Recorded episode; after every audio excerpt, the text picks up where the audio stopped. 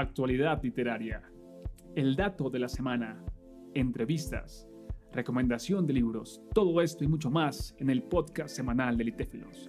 Hola, hola, personas que cada día, cada semana están súper atentas a nuevo contenido auditivo en Litéfilos. En esta ocasión no los voy a desilusionar porque no estoy solo. Nos acompaña una invitada desde Ecuador.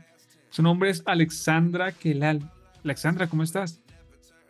Sí, muy bien, muchas gracias. Muy contenta de estar aquí. Qué bueno, qué bueno que vengas así con esa energía de felicidad, de, buena onda y las personas puede que ya te conozcan de lucha femenina, pero ahora no vamos a hablar de lucha femenina, vamos a hablar de un tema, un tema un poco denso acerca de tu poema titulado La venganza. Cuéntanos de ese poema, por favor.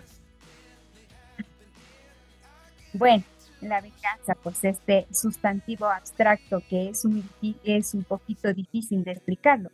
Este poema pues lo escribí desde el punto de vista que no, la, la palabra venganza no se la puede tocar. Por eso yo dije que en el poema pues es irascible, es abstracta, es invisible, ¿no? No la vemos, no la tocamos. Sin embargo, pues hay mucha gente que la siente, la ejecuta, otros tratan de de obviar el problema, otros lo dejan a Dios y, otros tratan de alejarse. Sin embargo, es una palabra que está presente en todo momento de nuestras vidas. ¿Y qué es lo que pasa? Que en el, al final pues del poema eh, siempre hay que responder pues con la verdad. Es algo que ha estado presente desde el tiempo de Caín, ahora y siempre hasta el fin. Eso es una verdad absoluta. ¿Y qué es lo que pasa? Que es nuestra decisión. O bien se la toma o se la deja, o bien se la ejecuta o se la ignora, o bien se la consuma o se la perdona. Es parte de nuestras vidas, no la podemos eludir. Sin embargo, pues es mejor pensar bien, meditarla y no ejecutarla. Eso es.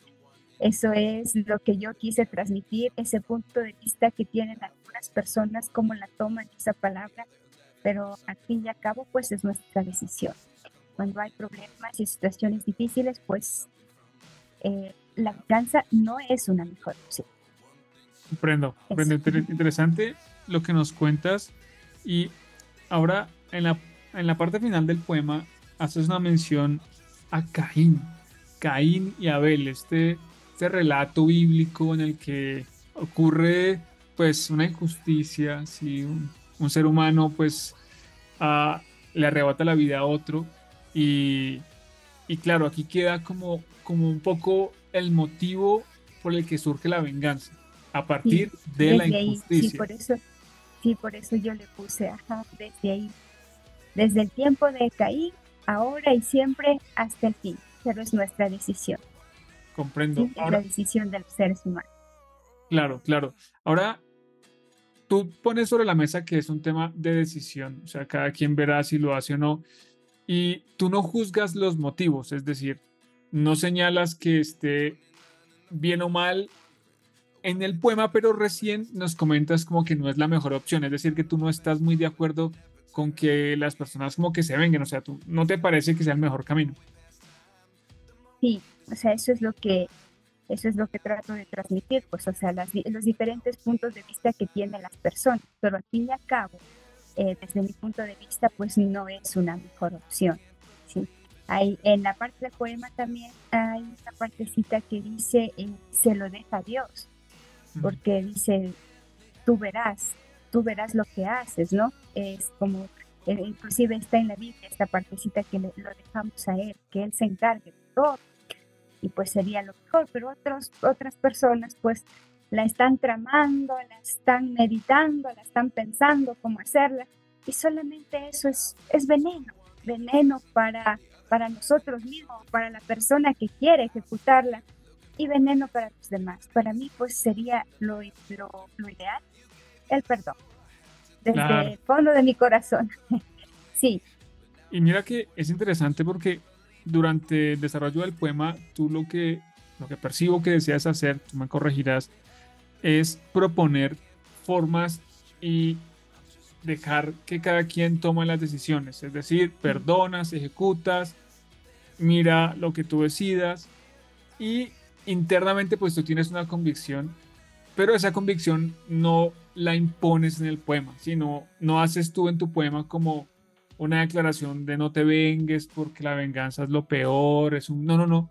Y eso me parece interesante porque te reservas eso personal, haces un distanciamiento, pero te acercas desde el permitir que otros, pues, cada quien, cada quien elija. Eso, eso me, parece interesante. O sea, mi punto de vista, pues lo reservé justamente para la entrevista, para hoy. Buenísimo, buenísimo. ¿Qué, ¿Qué, nota? ¿Qué nota? La verdad, porque eh, por eso es que estos espacios de conversación enriquecen la lectura, porque como una persona que no está, digamos, a favor de la venganza, escribe un poema a la venganza, eso es interesante porque pues haces un acercamiento honesto, respetuoso y queda ahí sobre la mesa esa posibilidad de que cada quien elija qué hacer, tú tienes tu postura y eso está, eso está muy bien, la verdad. Sí, exacto, ese es el punto de vista, sí, exacto. Sí. Claro, Alexandra. quiero agradecerte mucho por este espacio y no sé si eh, puedo utilizar este espacio también para, para todas las personas que nos escuchan, eh, para hacer un poquito de publicidad sobre mi libro, el libro que escribí. No sé si tú me lo permites. Claro, claro, eh, dale.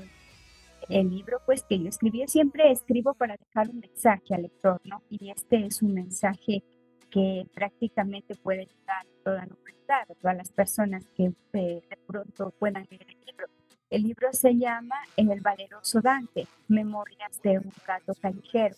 Memorias de un gato de la calle. Es un libro que está ya a la venta eh, en Amazon KDP, pues ahí lo pueden encontrar.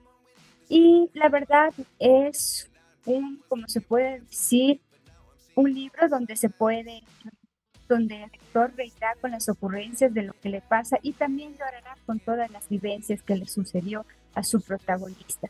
Y eso es una reflexión para todos porque porque el libro nos deja ver lo que nosotros como seres humanos podemos hacer por los, por los animalitos de la calle, lo que nosotros deberíamos hacer por ellos, porque tantas cosas que pueden pasar por ahí y, y evitarles el sufrimiento. Como seres humanos, poniéndonos la mano en el corazón, podemos hacer ese gran gesto con los animalitos de la calle. Si alguien desea comprarlo, pues ya está en Amazon disponible. Genial, genial. Bueno, pues Alexandra, gracias por habernos acompañado en este espacio y darnos un poquito de contexto de tu poema y claro, que da la invitación a las personas que deseen adquirir tu libro, ahí también está disponible, también claramente pueden adquirir eh, el libro del que hablamos, que es la antología poética La Venganza y bueno, por supuesto. Nos estaremos encontrando eh, en, otros, en otros espacios. Alexandra, gracias por acompañarnos. Gracias a ti. Un fuerte abrazo. Sí, muchas gracias. Hasta luego. Chao, chao.